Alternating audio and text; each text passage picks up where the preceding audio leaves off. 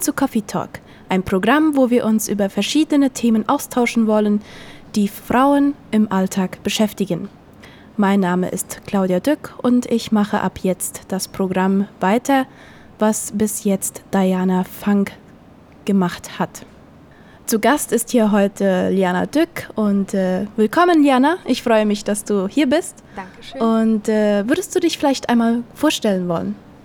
Ja, mein Name ist, wie gesagt, Liana Klassen de Dück.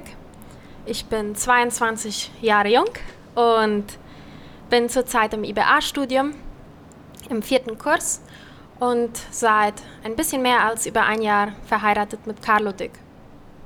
Sehr schön, wir freuen uns, dass du da bist. Unser Thema heute, worüber wir sprechen wollen, ist äh, jung verheiratet sein. Und äh, ja, meine erste Frage an dich wäre, Hattest du eine genaue Vorstellung davon, wie dein zukünftiger Ehemann sein sollte? Ja, das ist eine sehr interessante Frage. Ich hatte schon noch Vorstellungen und die veränderten sich mit, dem, mit der Zeit. Das erste Mal, wo ich mir wirklich darüber Gedanken machte, wie mein Mann sein sollte, war, als ich im Teenageralter war. Wir hatten eine Schlummerparty von unserer Gemeinde aus und sollten einfach mal aufschreiben, wie unser zukünftiger Mann, Ehe, Ehemann sein sollte. Und dazu schrieb ich dann, was ich heute denken würde, oberflächliche Sachen auf, wie zum Beispiel, er sollte Fußball spielen können, er sollte Musik lieben, er sollte aber auch braune Haare haben und ja, andere Sachen wie zum Beispiel liebevoll und hilfsbereit sein. Mit der Zeit veränderte sich das dann Interessant ist, dass das mit den braunen Haaren so ausgekommen ist. Aber mit der Musik auch, ja? Mit der Musik auch. Nachher waren es dann eher so Dinge wie, er sollte sensibel sein, er sollte wirklich auch eine Leidenschaft für Kinder haben, für Gemeindearbeit und respektvoll, liebevoll und das ist alles eingetroffen, ja. Ja, genau. Und wie du am Anfang auch schon sagtest, dass du mit Carlo verheiratet bist. Jetzt äh, würde mich interessieren, wo habt ihr euch kennengelernt und wie lange wart ihr zusammen, bevor ihr geheiratet habt? Also wir haben, wir mussten beide nach Asunción kommen, um uns wirklich kennenzulernen. Wir sind beide ins IBA-Studium gegangen und haben uns dann auch hier kennengelernt. Es war so, dass das erste IBA-Jahr ja, die Pandemie kam und wir zurück zum Chaco mussten. Dort haben wir uns dann als Chaqueños immer wieder mal getroffen, als Compañeros, Klassenkameraden und Zeit miteinander verbracht, uns kennengelernt. So das erste Jahr IBA-Studium war mehr ein Kennenlernen. Im zweiten Jahr kamen wir dann im März zusammen und im dritten Jahr, im Juli, haben wir dann geheiratet. So wir sind ungefähr ein Jahr und vier Monate zusammen gewesen, Novios, mhm. und haben dann geheiratet. Sehr gut. Ja, in unseren Kreisen ist es ja auch normal, dass man sich ähm, mit Ehekursen und so weiter auf die Ehe vorbereitet. Wie habt ihr euch auf die Ehe vorbereitet? Genau, wir haben uns auch einen Ehekurs gesucht mit einem anderen Ehepaar, das schon länger verheiratet ist, wo wir einfach zusammen ein Material durchgehen konnten. Das war in unserem Fall das Buch Liebe und Respekt. Und natürlich haben wir uns auch selber äh, weitergebildet, indem wir zusammen Bücher gelesen haben. Meine Mutter hat mir einen ganzen Stapel Bücher gegeben und die haben wir dann durchgelesen, uns darüber ausgetauscht und viel Zeit miteinander genommen, um einfach zu kommunizieren und zu planen, zu sehen, wie der andere denkt und so weiter, ja. Habt ihr euch auch vor dem Heiraten Gedanken darüber gemacht, wie ihr euch die Haushaltsaufgaben einteilen würdet? Oder nicht unbedingt nur Haushalt, sondern generell die Aufgaben, was man so in jeder in der Ehe hat oder so, ja? Mhm. Auf jeden Fall, also wir hatten ein Buch, wo mehr als 100 Fragen drin standen, die haben wir uns zusammen durchgelesen und Frage für Frage durchgegangen, einfach darüber gesprochen. Darunter kam dann auch Thema Haushalt und Finanzen oder auch andere Dinge. Und da haben wir uns dann Gedanken gemacht, ja, wer wird was machen? Und wir merken mit der Zeit, Carlo, seine Stärke sind Finanzen. Er liebt alles, was Zahlen sind und das gebe ich sehr gerne ab. Und ich mache liebend gern den Haushalt so. Da mache ich dann eigentlich ja, die größte Arbeit im Haushalt und er hilft mir natürlich mit einigen Sachen, aber äh, genau, wir sind da beide bei dem, was wir können und lieben, ja. Sehr schön. Ich glaube, das ist auch sehr gut, dass ihr euch vorher schon Gedanken drüber gemacht habt, ja. Weil äh, das Zusammenleben später nimmt ja auch schon viel Zeit und wenn man sich dann noch um solche Kleinigkeiten äh, kümmern muss, wer was macht, äh, das raubt auch viel Energie, glaube ich. Ja, ja? und sicher, die Haus Herausforderungen bleiben ja und sind auch da und die werden sich nächstes Jahr auch wieder verändern, wenn wir zurück zum Chaco gehen, ja. Genau. Und äh, ja, jetzt ist auch noch meine Frage, man hat ja immer so seine Vorstellung von der Ehe und äh, wie war al final die Realität? Genau. Ich hatte oder wir zusammen haben wir darüber nachgedacht, was ist für uns Ehe, was wird es sein. Und in meinem Fall war es so, dass ich Ehe auch oftmals mit einem mulmigen Gefühl verbunden habe. Ich wusste nicht, auf was lasse ich mich hier ein, wie, wie wird es sein. Äh, wird es sehr schwierig sein, all die Herausforderungen. Und man hat ja so jeder seinen Charakter und seine. Äh, jeder ist verschieden, ja. Mhm. Und auch lasen wir viele Bücher zusammen, wo viele negative Beispiele waren. Mhm. Und das war für mich teilweise erschreckend. Okay, das wird, wird was Schweres werden, ja? ja? Und man hört dann auch so von anderen Ehepaaren mal, ah ja, Fuerza, ja? Ja, Oder, ja. Und genau. da musste ich dann einfach äh, eingestehen, dass ich mit einem mulmigen Gefühl daran mhm. ging. Und ich bin sehr positiv überrascht worden. Ich äh, genieße die Ehe. Es ist viel weniger anstrengend oder herausfordernd, als ich gedacht hatte. Mhm.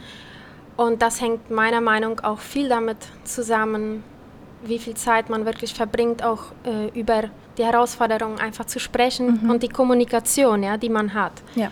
Um einfach, weil einem stört das eine oder das andere, was der andere tut, und dann kann man einfach drüber sprechen. Mhm. Mhm. Ja. Ich glaube, das hat aber auch sehr viel mit einer guten Vorbereitung und äh, später auch, im ersten, besonders im ersten Jahr Ehe, glaube ich, hat das auch viel damit zu tun, äh, wie man oder was man ganz praktisch macht, um mhm. seine Ehe zu stärken und zu formen. Ja? Was mhm. habt ihr da im ersten Jahr euer, eurer Ehe gemacht? Sehr interessant, was uns damals geraten wurde, bevor wir uns verheiratet haben, waren Menschen, die uns sagten, nehmt euch besonders viel Zeit zu zweit und man wies uns auch auf einen Bibelvers hin, wo es steht, dass der Mann das erste Jahr nicht in den Krieg ziehen soll, ja, der aus 4. Mose. Und das war uns sehr interessant und wir haben uns ganz bewusst auch dafür entschieden, neben dem Studium im ersten Ehejahr nicht zu arbeiten, mhm. sondern einfach nur das Studium zu machen und am Nachmittag macht ja man dann oft zusammen die Hausaufgaben oder am Abend hat man dann Zeit füreinander. Und das haben wir sehr genossen, einfach diese Zeit zu zweit. Mhm. Viel Zeit zu zweit, viel erzählen, viel Terrorett trinken.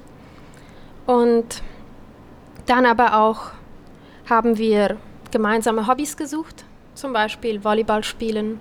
Wir sind gern fischen gegangen. Hier am Fluss ist ja ein Kilometer ab, hier mhm. vom, vom IBA-Campus. Dann haben wir aber auch zusammen Musik gemacht und gelesen, ja. Und eben auch Bücher gelesen, ja. ja. Das, äh, glaube ich, hilft auch zu zweit einfach, sei es über Beziehung, über Intimität, Sexualität. Mhm. Und wenn wir Fragen hatten, es kam ja auch diese Situation, wo wir mal nicht weiter wussten, dann haben wir jeder unseren Mentor aufgesucht und haben die Fragen einfach gestellt und uns beraten lassen, ja. Und das hat uns auf jeden Fall sehr viel weitergeholfen.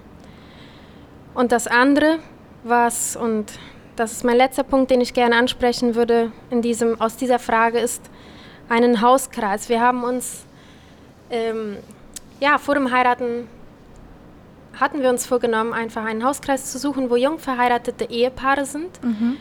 Und den haben wir uns dann auch aufgesucht und einen gefunden mit drei wunderbaren Ehepaaren.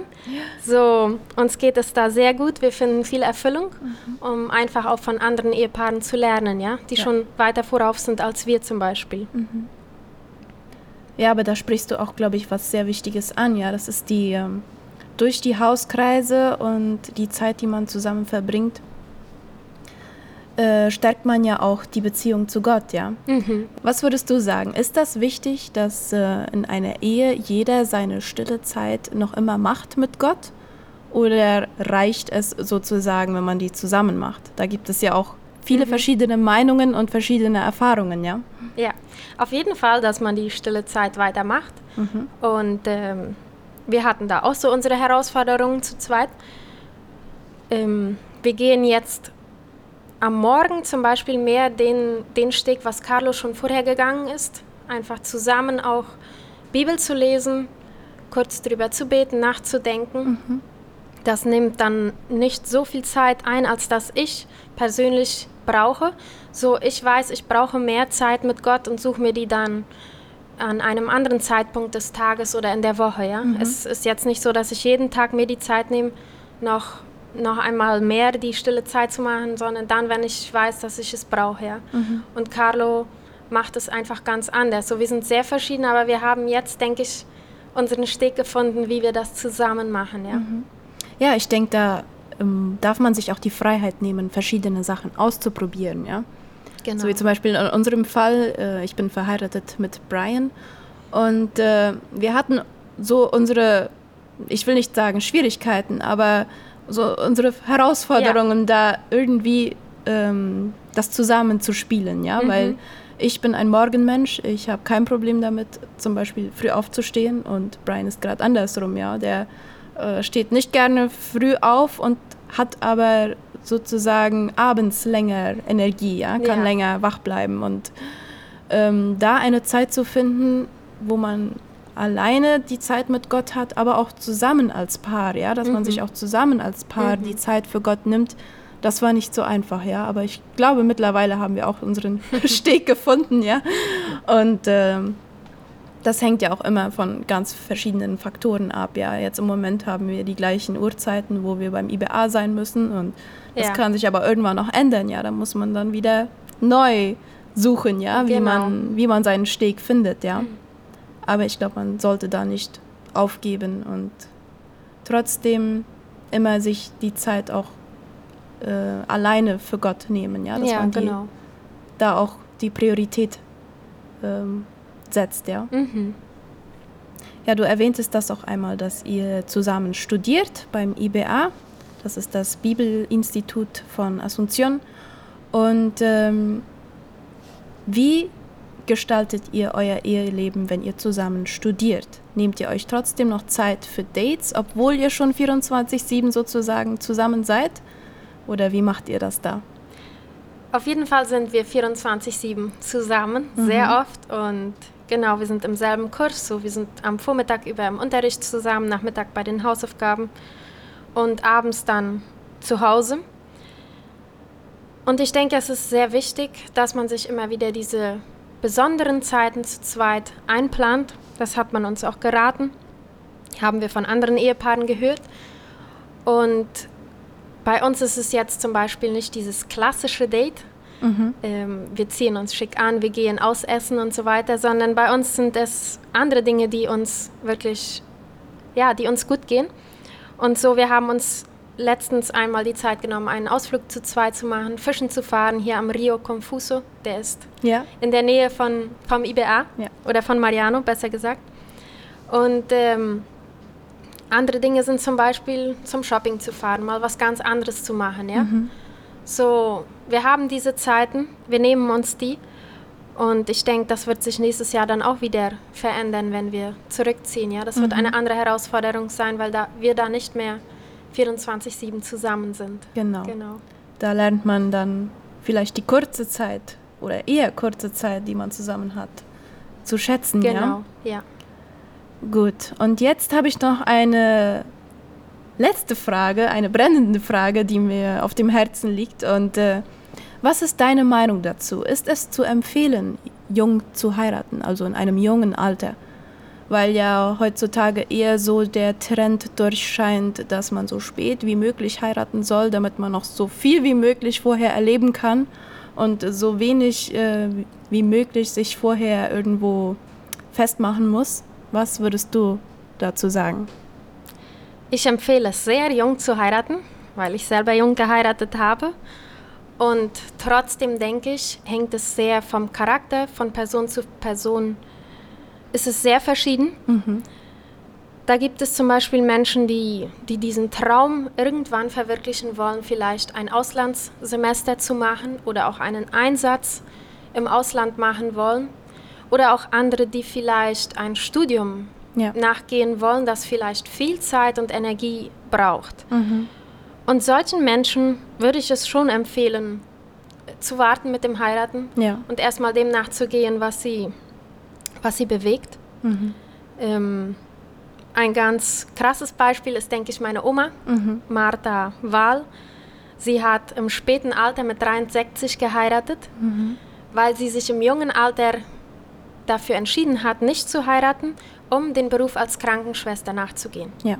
Und sie hat sehr viel Erfüllung als Soltera mhm. ähm, erlebt. Und im hohen Alter dann zu heiraten war für sie auch etwas Wunderschönes und ich habe es einfach auch immer wieder genossen, die zwei zu beobachten, wie sie im hohen Alter verliebt sind, ja. Ja. Und, äh, aber das ist ein sehr krasses Beispiel. Man kann, genau, wie ich schon sagte, für einige Personen würde ich es raten, später zu heiraten und erstmal dem nachzugehen, was sie mhm. sich wünschen oder äh, wenn sie einen Ruf von Gott haben. In meinem Fall ist es so, ich erlebe Freiheit durch Ehe. Mhm. Ich war eine Person, die nicht entschlossen war, was genau sie wollte. Also ich hatte so meine Zweifel, was mache ich in Zukunft, was mache ich mein Leben lang, wie, wie soll ich alleine entscheiden, ja. was ich mein Leben lang mache. Ja? Und dafür, daher war Heiraten für mich ein Ort der Geborgenheit und der Sicherheit, wo ich jetzt erlebe, was es heißt, zusammen zu planen, zusammen zu träumen, was machen wir in Zukunft. Und das ist für mich Freiheit. Ja? Mhm. Und deswegen kann ich es auch sehr empfehlen. Ja. Ja, ich denke, du erwähntest da eben etwas sehr Wichtiges, dass ähm, das war auf den Ruf von Gott hören, ja. Ich glaube, da das ist sehr wichtig in beiden Fällen, ja, wenn mhm. man entweder lieber ein bisschen warten möchte, erstmal einige Dinge erleben möchte oder einem Ruf nachgehen von Gott, ja, dass das dann auch wirklich ein Ruf von Gott ist, ja. Mhm. Und äh, wenn man jung heiraten möchte, dass das auch ein Ruf von Gott ist, ja. So ja. dass man Gott in die Entscheidungen auch mit einbezieht, ja. Genau. Ja. So, ich glaube immer, dass der, dass ein Gott gehorsamer Mensch glücklicher ist, ja.